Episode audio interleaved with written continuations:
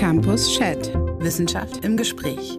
Mein Name ist Miriam Schäber und Sie hören den Podcast des Campus Verlags mit aktuellen Themen und Debatten aus Geschichte, Politik und Gesellschaft. Die Corona-Krise hat weitreichende gesellschaftliche Folgen. In der ersten Folge unseres Podcasts haben wir schon darüber gesprochen, wie sich nämlich ein ganz neuer Regierungsstil, das sogenannte kuratierte Regieren unter den Pandemiebedingungen hergestellt hat. Und auch das kommt hinzu. Es lässt sich vermuten, dass ein neuer Riss durch unsere Gesellschaft geht. Ein Riss zwischen dem Glauben an die Wissenschaft, dem Vertrauen in die Medien und der Überzeugung, die Pandemie und besonders die Maßnahmen zu ihrer Bekämpfung könnten auf eine globale Inszenierung eben eine Verschwörung der Eliten zurückgehen. Eine Protestbewegung, die sich sehr früh, nämlich zu Beginn der Pandemie gegründet hat, ist die sogenannte Querdenkerbewegung, die ungefähr ab April 2020 lose in Form von überall in Deutschland stattfindenden Demonstrationen zusammenfand. Ein Team von Wissenschaftlerinnen verschiedener Disziplinen der Sozial- und Geisteswissenschaften hat es sich zur Aufgabe gemacht, diese junge, medial aber sehr, sehr stark wahrgenommene Protestbewegung einmal ausführlicher zu untersuchen. Herausgekommen ist unter der Herausgeberschaft von dem Konstanzer Historiker und Professor für Zeitgeschichte Sven Reichert der Sammelband Die Misstrauensgemeinschaft der Querdenker die Corona-Proteste aus kultur- und sozialwissenschaftlicher Perspektive mit eben diesem Sven Reichert und seinem Kollegen Boris Holzer, Professor für allgemeine Soziologie mit dem Schwerpunkt Makrosoziologie, auch an der Uni Konstanz, spreche ich heute über diesen Sammelband, der uns in das Herz der Querdenkerbewegung führt. Herzlich willkommen, Herr Reichert, Herr Holzer. Sie haben sich sehr schnell dazu entschieden, Herr Reichert und Herr Holzer, die Bewegung zu Ihrem Forschungsgegenstand zu machen. Zu einer Zeit, als eigentlich noch gar nicht absehbar war, ob das nicht eine Eintagsfliege sein könnte. Wann war Ihnen klar, hier formiert sich eine ernstzunehmende Bewegung? Ja, zunächst die größten Demonstrationen waren ja in Stuttgart und im süddeutschen Raum schon im Mai des vergangenen Jahres zu beobachten. Und endgültig klar wurde es, dass es hier um keine Eintagsfliege geht, als im August in Berlin eine sehr große Demonstration von der Querdenkenbewegung organisiert worden war. Wir hatten in Konstanz damals ohnehin schon eine Gruppe von Forschern, Sozialwissenschaftlern, die sich mit dem Wissen von sozialen Bewegungen beschäftigte.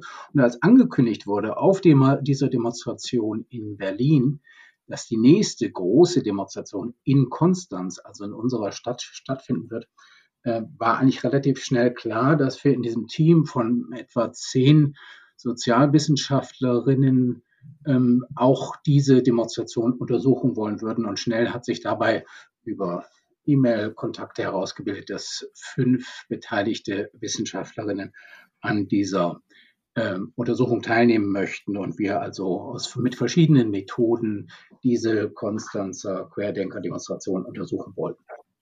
Ja, vielleicht kann ich da ergänzen, äh, dass von Anfang an der Plan ja war, diese Demonstrationen und ihr Umfeld, ihr, ihren Kontext ähm, aus unterschiedlichen Perspektiven zu untersuchen. Also zum einen vor Ort zu sein, dort auch äh, mit Demonstrierenden zu reden, ähm, natürlich auch die Medienberichterstattung zu verfolgen, Interviews durchzuführen, standardisiert und nicht standardisiert und eben auch die Kommunikation über die sozialen Medien zu verfolgen. Das ist zum Beispiel ein Teil, den ich ähm, gemacht habe und auch die Kollegin Isabel Otto, da ja schon im Vorfeld äh, der Demonstration in Konstanz natürlich ganz klar war, dass diese Mobilisierung über digitale Medien, über Twitter, Facebook und dann vor allen Dingen Telegram eine ganz große Rolle für die Querdenkenbewegung spielt. Wobei sich dann natürlich auch wieder die Frage der Repräsentativität stellt, ähm, denn bei so vielen Zeitungsartikeln zu der Querdenkerbewegung ähm, fragt man sich ja auch manchmal, sind diese Gruppen vielleicht einfach voll von Journalisten und Journalistinnen, die diese, äh, die diese Bewegung untersuchen wollen? Ja, ich weiß nicht, ob es da so eine Art V-Mann-Phänomen äh, gibt, also wie beim Verfassungsschutz und extremen Parteien. Aber ich würde es jetzt mal mit Blick auf die tatsächlich dort stattfindende Kommunikation äh, fast ausschließen. Ähm, natürlich weiß man nicht, wer da alles Mitglied ist. Und in manchen dieser Gruppen gibt es ja Hunderttausende von Mitgliedern. Und da mögen auch einige Journalisten und Forscher dabei sein. Aber die Kommunikation, äh, das erkennt man ja darin, wie da äh, Themen behandelt werden, wie man sich teilweise die Bälle zuspielt, wenn, ob es Kontroversen gibt oder nicht, die wird schon äh, von den Anhänger, Anhängerinnen und Anhängern dieser Bewegung betrieben und nicht etwa von Journalisten oder Forschern. Man kann sagen, ja, als wir in Konstanz auf der Demonstration waren, ähm, waren tatsächlich zahlreiche Journalisten auch vor Ort, die dann über diese Demonstration berichten wollten. Und was man beobachten kann, wenn die Journalisten offen auf die Demonstrierenden zugehen und nach Interviews fragen, ist das Misstrauen, ja sogar der Hass auf Journalisten, also mit beiden Händen zu greifen gewesen. Und man hat ja dann später auch tatsächlich von tätlichen Übergriffen auf Journalistinnen gehört. Also das Misstrauen gegenüber den Medien ist sehr weit verbreitet, jedenfalls solange es sich um etablierte Medien und den öffentlich-rechtlichen Rundfunk handelt. Es war viel stärker als uns gegenüber, die wir dann als Wissenschaftler auftreten können. Da gab es hin und wieder Skepsis, aber die konnte relativ schnell überwunden werden. Wenn man allerdings nach rechts und links geschaut hat, wie ZDF-Reporter dort behandelt oder beschimpft worden sind, dann würde ich sagen, ist ein sehr spannungsreiches Verhältnis zu den etablierten Medien mit äh, sehr schnell zu äh, erkennen gewesen. Ich habe eine Anekdote in diesem Buch, in Ihrem Sammelband äh, des Öfteren gelesen, nämlich die, dass Sie als Wissenschaftlerin-Team mehrfach aufgefordert wurden, dann auf der Demonstration diese, diese Masken, die Sie getragen haben, die Schutzmasken abzunehmen, so als wäre im Grunde diese Maske das Erkennungszeichen dafür, dass Sie nicht wirklich dazugehören. Herr Reichert, nehmen Sie uns doch nochmal mit auf die äh, erste Konstanzer Demonstration. Also Sie traten dort als Wissenschaftler auf, haben das auch nicht versteckt, haben dann eine Befragung unter den Demonstrierenden durchgeführt? Ja, richtig. Also das, äh, ob wir Maske getragen haben oder nicht, ist sehr unterschiedlich. Ich persönlich habe jetzt, weil ich da auch die Abstände einhalten konnte und weil ich, weil die Demonstration logischerweise unter freiem Himmel stattgefunden hat, keine Maske getragen, auch um eine, sagen wir mal, gewisse Vertrautheit oder Nähe herzustellen. Aber das ist natürlich dann im äh, Ermessen des jeweiligen Wissenschaftlers gewesen. Viele von den jüngeren Wissenschaftlerinnen haben dann tatsächlich Maske getragen und sind dann äh, gewissermaßen aufgefordert worden, die Maske abzunehmen. Sie sei ein Symbol für die Knechtschaft, für die Diktatur, für die Corona-Auflagen der Regierung. Man würde sich als Schlafschaf gewissermaßen diesen Anordnungen beugen, ohne danach zu fragen, ob die Masken wirksam sind, sind tatsächlich sehr schnell zu einem Symbol geworden für eine Art von Gängelung. Jedenfalls so äh, empfinden es die Demonstrierenden. Ja, und ansonsten war es aber von der Stimmung her, muss man sagen, eher so eine Art Festivalcharakter in Konstanz. Also es wurde viel über Frieden und Freiheit gesprochen, es wurden Umarmungen ausgetauscht, es wurden Herzchen und Mantras gesungen, äh, äh Herzchen geformt mit den Händen. Also das ist so ein Festivalcharakter, der auch hergestellt worden, absichtlich hergestellt worden ist, auch dazu aufgerufen wurde von der Bühne aus ja, um sowas äh, sozusagen zu präfigurieren, was man wieder zurückhaben will, nämlich die freie, offene Gesellschaft. Und die soll gewissermaßen aufgeführt, performativ dargestellt werden auf diesen Demonstrationen. Also für uns war es dann aber nicht so schwer wie für die Journalisten tatsächlich auch ähm, Gesprächspartner und Interviewpartner zu finden. Und da haben wir versucht, möglichst unterschiedliche Gruppen anzusprechen, um ein weites Spektrum an Demonstrationsteilnehmenden zu finden. Und die Idee war dann bei den Interviews ähm, darauf zu rekurrieren, was der Sebastian Koos, ein Politikwissenschaftler aus unserer Gruppe, der also Umfragen, repräsentative Umfragen gemacht hat, dass wir dann aus den verschiedenen Gruppen, die also in diesen äh, Demonstrationen teilnehmen, auch immer eine Stimme dazu haben und ein Interview zu den unterschiedlichen Gruppen, die an der Demonstration teilgenommen haben. Das Durchschnittsalter war durchaus, durchaus hoch, muss man sagen. Und man hat auch schnell gemerkt in den Interviews, dass die Demonstrierenden also ein relativ hohes Bildungsniveau haben. Das war in der Konversation schon deutlich und hat sich dann auch in den Umfragen bestätigt. Sie haben herausgefunden, und das war für mich sehr überraschend, dass, so wie Sie es gerade schon angesprochen haben, die Protestbewegung ähm, nach Einkommen und Bildungsabschluss um einiges über dem Bundesdurchschnitt liegt. Das heißt, die Proteste rekrutieren sich stark aus der Mittelschicht. Äh, eine Frage, die an Sie beide geht, das ist doch, wenn ich äh, das richtig abschätze, für eine Bewegung, eine Protestbewegung gar nicht so typisch. Hm, nein, das kann man, glaube ich, gar, gar nicht sagen, sondern das ist sogar relativ typisch. Also die neueren sozialen Bewegungen, so seit den 1970er Jahren, werden häufig als überwiegend Mittelschichtbewegungen beschrieben, äh, was unter anderem auch mit den Bildungsabschlüssen zu tun hat, äh, die anscheinend äh, unter anderem eine höhere Widerspruchsfähigkeit stimulieren. Also das ist an sich nicht so ungewöhnlich. Ähm, was man natürlich bei so einer Bewegung fragen kann, ist immer, wie stark sind die Leute eigentlich durch eigene Probleme oder Beschwernisse durch das Thema, das jetzt zur Debatte steht, motiviert daran teilzunehmen. Also nicht nur durch allgemeine Neigung zum Widerspruch gewissermaßen, sondern dadurch, dass sie wirklich äh, gegen äh, Probleme demonstrieren, die ihnen äh, auf den Nägeln brennen. Und hier war ja ein Ergebnis nicht nur der Umfrage in Konstanz, dass eigentlich ähm, nur ein geringerer Teil der äh, Demonstrierenden tatsächlich zu Protokoll gab, dass sie selber zum Beispiel wirtschaftlich betroffen sind. Also das kam schon vor und es waren auch verhältnismäßig viele Personen dabei, die zumindest davor Angst hatten, betroffen zu sein, zum Beispiel viele Selbstständige.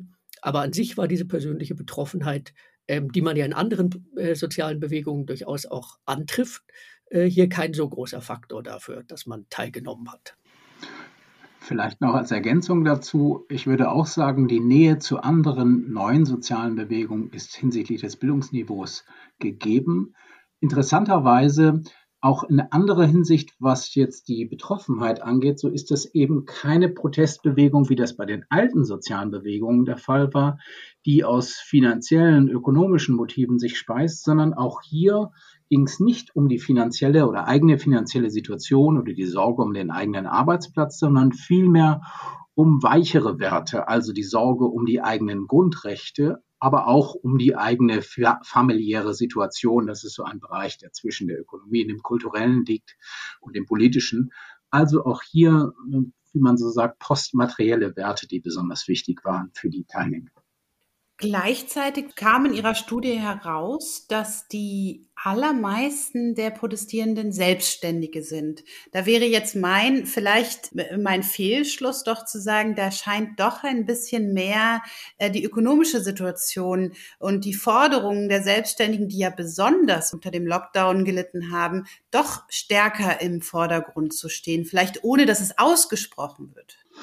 Ja, interessante, interessante Beobachtung, die ich im Übrigen auch hatte, als ich da vor Ort ähm, die Interviews durchgeführt habe, weil ich auch viele Selbstständige getroffen habe und natürlich nicht wusste, das sind jetzt äh, insgesamt zwölf Interviews geführt, äh, gewesen, die wir da geführt haben. Die dauern ja auch ein bisschen länger und deswegen äh, das war die Idee, ein bisschen tiefer äh, sozusagen diese Leute kennenzulernen, als man es über Umfragen tun kann. Muss mich dann aber korrigieren, weil ich dann sehe, dass das, was wir an Auswahl getroffen haben, eben doch nicht repräsentativ ist für das, was man auf den Demonstrationen beobachtet kann. Also es scheint ja doch so zu sein, dass obwohl es sich um Selbstständige handelt, die eigene finanzielle Situation bei 68 Prozent derjenigen, die da teilgenommen hat, keine Rolle gespielt hat. Und das ist etwas, was mich auch zunächst mal äh, erstaunt hat. Andererseits äh, leuchtet es auch wieder ein, weil natürlich, natürlich vor allen Dingen über Grundrechte, über Medienberichterstattung, über die Politik der Bundesregierung gegen die Corona-Maßnahmen äh, vor allen Dingen gesprochen worden ist und wenig über die äh, finanziellen Auswirkungen, auch in den Interviews nicht. Gehen wir doch noch mal ein bisschen rein in die Motive der Protestierenden. Ähm, Sie hatten schon angesprochen, es geht um ökonomische Folgen, es geht aber vor allem auch um Sorgen um die eigene Familie und Sorgen um Grundrechtsveränderungen. Daneben stehen die Verschwörungstheorien, die auch einen relativ großen äh, Bestandteil Ihres Buches ausmachen. Das ist eine Frage, die an Sie beide geht, weil Sie da auch von ähm, ja, unterschiedlichen Beobachtungen wahrscheinlich sprechen können. Herr Reichert quasi im fällt auf der Demonstration und Herr Holzer als jener, der die äh, Telegram und die, die Telegram und die Nachrichtendienste beobachtet, was sind das für Verschwörungen, für abseitige auch?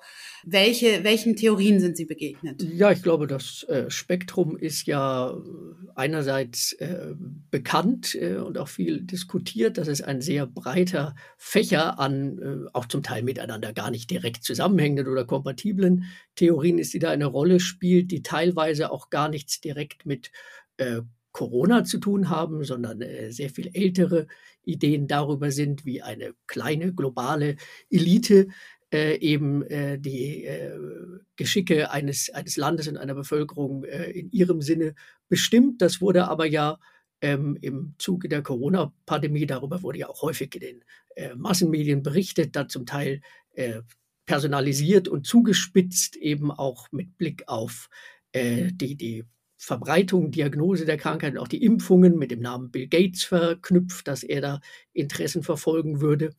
Und ähm, so gab es hier eigentlich äh, ja ein breites Spektrum, das sich sowohl vor Ort niedergeschlagen hat, wo ja einzelne Personen sozusagen als äh, Fürsprecher bestimmter Verschwörungstheorien auch auftraten äh, und deren Bruchstücke sozusagen in die Menge geworfen haben, äh, und äh, im Netz, wo natürlich äh, zum einen auch so äh, einzelne äh, Vorwürfe, wer das alles organisiert oder was Herr Drosten im Schilde führt oder anderes kombiniert waren, auch mit äh, einer Resonanz für breit gebaute größere äh, Verschwörungstheorien, namentlich aus dem Bereich der QAnon-Bewegung, die auch äh, eben in diesen Netzwerken der Querdenker einige Resonanz gefunden haben, zumindest die entsprechenden Videos häufig geteilt wurden äh, und hier eben ein ja nicht wirklich konsistentes Weltbild verbreitet wurde, aber eines, das eben von bösen Absichten, äh, Ansinnen und Verschwörungen äh, aus vielerlei Ecken her umstellt ist letztendlich.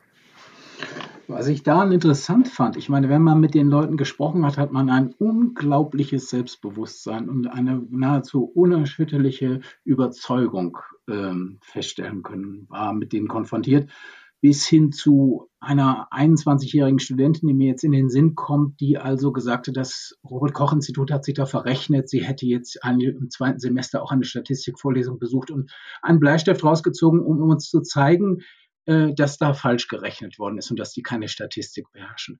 Und man wunderte sich schon über solcher Art von Selbstbewusstsein, mit der da gewissermaßen diese, sagen wir mal, verschwörungstheoretischen Ideen aller Bill Gates oder äh, andere äh, Vorstellungen, die recht abseitig wirken, vertreten werden. Und das habe ich zunächst auch nicht richtig verstanden, bis mir dann klar wurde, auch durch Boris Arbeiten über die Kommunikation auf äh, den sozialen Medien und insbesondere in Telegram, dass es so eine Art von selbstreferenzieller Wissenswelt oder Wissensparallelwelt gibt, die sich entkoppelt hat von dem, was wir alltäglich in den Nachrichten konsumieren, äh, was mit einem extremen Misstrauen bedacht wird und man, so hat das Boris auch beschrieben, wie eine Art von Radikalisierungsmaschine beobachten kann, wie die sich gewissermaßen selbst bestätigen und dann auch so eine Wissensermächtigung in dieser Wissensparallelwelt im Netz stattfindet.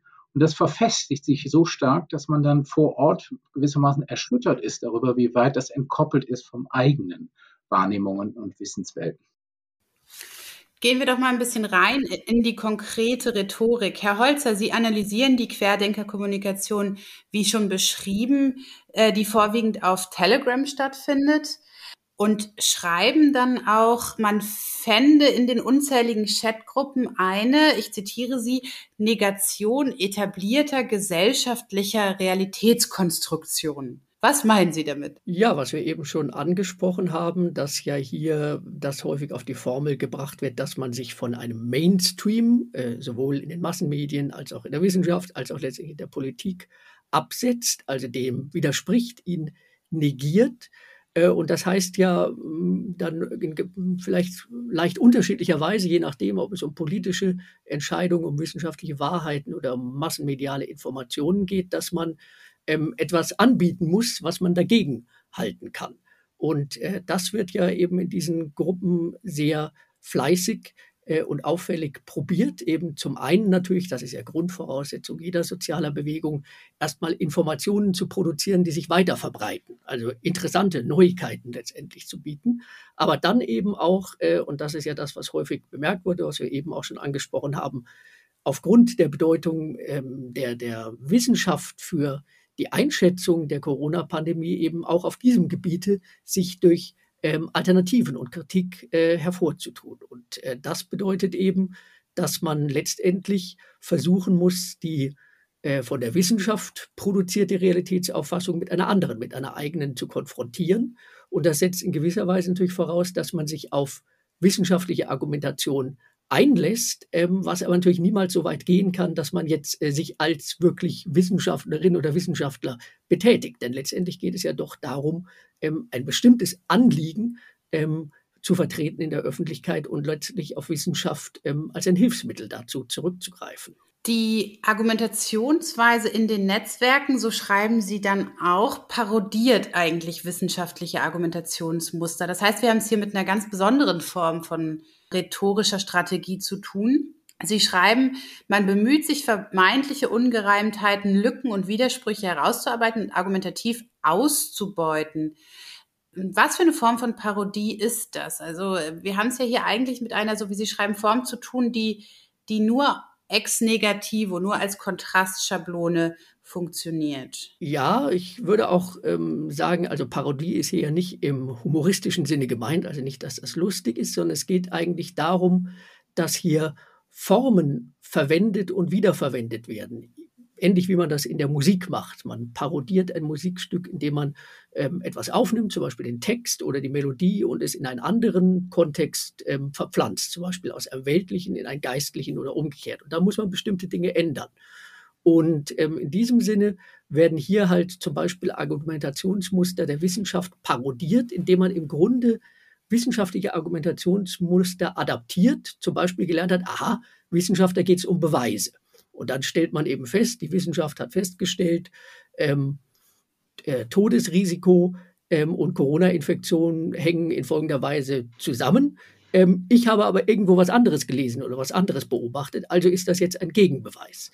Und äh, das heißt, hier wird, hier, also jetzt stark vereinfacht, werden ähm, solche wissenschaftlichen ähm, Muster oder kleine Elemente wissenschaftlicher Argumentation aufgegriffen und dazu verwendet, um sich dann gegen die als falsch wahrgenommene wissenschaftliche Wahrheit ähm, in Stellung zu bringen. Ganz klar ist aber dabei, eben es ist ein anderer Kontext, weil es geht ja nicht darum, dass dann die quasi Forschungsergebnisse der Querdenker wiederum von der Wissenschaft aufgegriffen werden. Ich glaube, darauf, äh, daran ist weder gedacht, noch findet das faktisch statt, sondern das Ziel ist natürlich die Beeinflussung einer Öffentlichkeit. Und von daher äh, wird hier natürlich nicht im eigentlichen Sinne Wissenschaft betrieben, sondern eben äh, auf wissenschaftliche Argumentationsmuster zurückgegriffen, um diese selbst wiederum zu entwerten und ihnen eine Alternative entgegenzustellen eine vielleicht etwas ketzerische und sicher auch rhetorische Frage an Sie beide.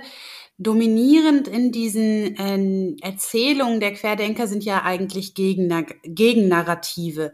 Das Gefühl vielleicht, dass etwas nicht stimmt mit den großen Linien der gesellschaftlichen Erzählungen, mit der äh, äh, Oberfläche der Politik. Ist das nicht auch etwas, das Ihnen als kritische Sozial- und Geisteswissenschaftler grundsätzlich sympathisch sein müsste? Ja, also man kann jetzt sagen, das Dekouvrieren, das Aufdecken, die Ideologiekritik, das äh, sozusagen hinter die Verschleierungsfassade oder wie auch immer äh, durchzublicken und neue Erkenntnisse zu gewinnen, jenseits sozusagen der allgemeinen ähm, Erkenntnisse ist ein Teil auch von Wissenschaftler, Entdeckerfreude. Hier ist es, ich finde das mit dem Parodistischen schon ganz schön, weil es im Grunde genommen zeigt, dass, dass ähm, dieses Avantgarde-Bewusstsein selber etwas mehr zu durchschauen und neue Erkenntnisse gewinnen zu können, entkoppelt ist von bestimmten Verfahren zur Herstellung dieser alternativen Wirklichkeiten und äh, gewissermaßen nur noch das übrig bleibt, dass man sich selber als derjenige stilisieren kann, der Dinge besser durchschaut als andere, ohne letztendlich mit schlüssigem Argumentationsmuster darauf hinzuweisen, wie man zu diesen Erkenntnissen kommt. Ähm, und insofern die Entdeckerfreude, äh, klar, äh, ist, schön und gut. Man muss bloß zeigen, äh, dass das auch wirklich eine schlüssige Argumentation ist und daran hapert es eben. Ähm, dass sie etwas aufdecken wollen, ist an sich nichts Ehrenrühriges. Die Frage ist bloß, wie man das tut denke, entscheidend ist hier vor allen Dingen, äh, inwiefern diese Kritik sich selber eben als das versteht, was sie ist, als eine politische Kritik und politischer Widerspruch. Und das ist natürlich legitim und auch nötig, ähm, gerade dann, wenn eben doch es größere Teil der Bevölkerung gibt, die vielleicht nicht einverstanden sind mit allem, muss das auch artikuliert werden. Aber die Vorstellung, das wiederum als eine Wahrheit durchzusetzen, gegen die Wahrheit der anderen, äh, das ist, glaube ich, wo die Sympathie äh, der Wissenschaftler enden muss. Denn äh, wir sind ja auch nicht darauf aus, äh, Wahrheiten durchzusetzen, äh, sondern eben Wahrheitsangebote zu machen, wie man Dinge besser verstehen kann äh, und dieses besser verstehen dann gegenüber alternativen Versuchen der Erklärung des Verständnisses zu profilieren. Und ähm, das ist dann eben eine andere Art von Kritik, die hier betrieben wird. Und daran hapert es vielleicht manchmal die unterschiedlichen Genres der Kritik. Kritik im wissenschaftlichen Sinne als Widerlegung von Wahrheiten und Forschungsergebnissen oder Kritik im politischen Sinne als Widerspruch zu betreiben. Und letzteres äh, braucht eigentlich gar keine Voraussetzung. Es reicht zu sagen, ich bin nicht einverstanden. Und das darf man und das sollte man auch tun.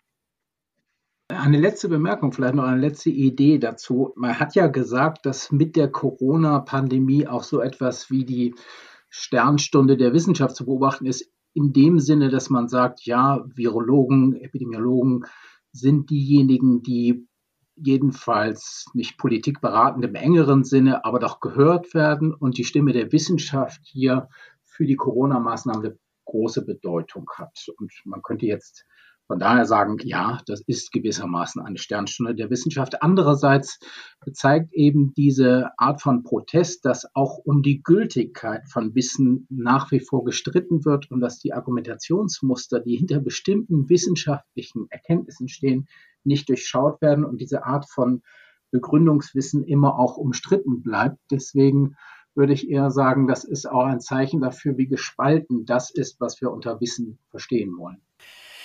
Schauen wir doch mal auf die Gegenwart. Wir haben darüber gesprochen, dass Sie im Frühjahr 2020 begonnen haben, sich für die Bewegung zu interessieren. Seitdem ist sehr viel Zeit vergangen. Ich stelle es mir so vor, dass man als Wissenschaftler einmal angefangen mit dem Interesse für eine solche Bewegung nicht mehr so richtig davon loskommt, mindestens aus dem Grund, dass man wissen will, bewahrheiten sich meine Beobachtungen, verstetigen sie sich oder nimmt das Ganze eine ganz andere Wendung. Seit einiger Zeit steht die Bewegung in einigen Bundesländern unter Beobachtung des Verfassungsschutzes. Es schien für eine Weile so, als hätte sich Querdenken etwas beruhigt. Es gibt aber gleichzeitig Berichte darüber, dass mindestens die Stuttgarter Fraktion, also Michael Ballweg, der Gründer der Querdenken-Initiative, sehr stark und massiv nach Berlin hin mobilisiert, wo Anfang August eine wahnsinnig große Demonstration angesetzt ist mit über 22.000 angemeldeten TeilnehmerInnen. Welche Veränderungen des Protests erleben Sie? Welche Flauten oder jetzt auch wieder welche neuen Wellen? Also eine Beobachtung, die wir jetzt auch in dem Buch versuchen, etwas aufzufangen. Wir haben ja jetzt im Oktober letzten Jahres unsere ähm, Untersuchung durchgeführt und seitdem in der Tat ist äh, einige Zeit vergangen und äh, wir haben, weil wir beobachtet haben, dass die Dinge in Ostdeutschland vielleicht doch etwas anders laufen und das AfD-Milieu größere Einfluss, größeren Einfluss auf die Querdenkenbewegung hat, als wir das in Konstanz beobachten konnten, eine Gruppe dazugenommen, die am Hannah-Arendt-Institut die Proteste in Sachsen, die Corona-Proteste in Sachsen, äh, umfänglich anschaut. Und da zeigt sich dann doch, dass tatsächlich ähm, rechtsextreme Gruppen größeren Einfluss auf diese Corona-Proteste hatten, als wir das beobachten konnten. Und zum anderen, dass sich ähm, tatsächlich jetzt auch im Hinblick auf die Art und Weise, wie protestiert wird, Eskalationen ergeben haben, also Angriffe auf Journalistinnen etwa und hier gewisse Verhärtungen gewissermaßen in der, äh, dem Demonstrationsstil selbst auch zu beobachten sind. Also das glaube ich, da gibt es eine Tendenz zur, ja, zum Wandern nach rechts und auch zu einer Radikalisierung der Proteste. Wie das mit dem Ende der Pandemie dann aussehen wird, wann immer das auch ist, das bleibt abzuwarten. Ja, ich meine, es ist bei dieser Bewegung ja interessant, dass man erstmal die Vermutung haben konnte und haben kann, dass sie eine sehr themenspezifische, anlassbezogene ist, die ja, wie man jetzt auch schon beobachten kann, sicherlich an Zulauf, an Attraktivität, an Resonanz verliert, je weniger drängend äh, das Problem ist. Allerdings hat man eben ja festgestellt äh, im Zuge der Berichterstattung, auch der Forschung über diese Bewegung, dass sie eben ihre Fühler und Verbindungen in unterschiedliche Milieus äh, und Reservoirs politischen äh, äh Protestes hinein äh, ausgestreckt hat und äh, diese dadurch gestifteten Verbindungen vielleicht auch das konkrete Thema überdauern werden. Also gerade diese äh, Resonanz für bestimmte Verschwörungserzählungen und Verschwörungstheorien ähm, könnte etwas sein, das jetzt gerade, weil auch viele vielleicht über äh, die Querdenkenbewegung den Anschluss äh, eben auch technisch vermittelt über entsprechende Foren an diese Theorien gefunden haben, vielleicht ähm, ein gewisses Protestpotenzial dann etwas länger ähm, am Laufen halten wird. Das kann man, glaube ich, noch nicht genau absehen, ist aber sicherlich eine, eine mögliche Entwicklung. Vielleicht eine Frage zum Abschluss. Ähm die anschließt an die Beobachtung, dass diese Gruppe, Gruppierung sehr heterogen ist in hinsichtlich der Frage, welchem politischen Spektrum die TeilnehmerInnen angehören. Ähm, es gab, hat für einige Kritik und Aufreger gesorgt, dass auch die der Linkspartei nahestehende Gruppe Aufstehen immer mal wieder zu den Unterstützern gehörte von Ortsinitiativen, die der Querdenkenbewegung nahe standen. So sperrig würde man es wahrscheinlich korrekt formulieren. Als ich das las, fiel mir auf, stimmt, was ist denn eigentlich mit Aufstehen passiert? Diese Bewegung, die so glorreich anfing, unter anderem unter Sarah Wagenknecht und von der man jetzt auch nicht so viel hört, äh, woraufhin ich mich gefragt habe, wie ist es denn grundsätzlich in der vielleicht Bewegungsforschung, über die Sie beide ja bestens informiert sind, würde man sagen, in diesen Zeiten, in denen die Vernetzung wahnsinnig schnell passiert. Herr Reichert, Sie sprechen einmal im, im Vorwort gemeinsam mit anderen von Contentious Politics. Vielleicht ist das hier das richtige Stichwort. Sind die Bewegungen dort einfach auch nicht mehr so lang, langlebig, wie sie es vielleicht mal waren? Sollte man sie dementsprechend auch nicht mehr so ernst nehmen?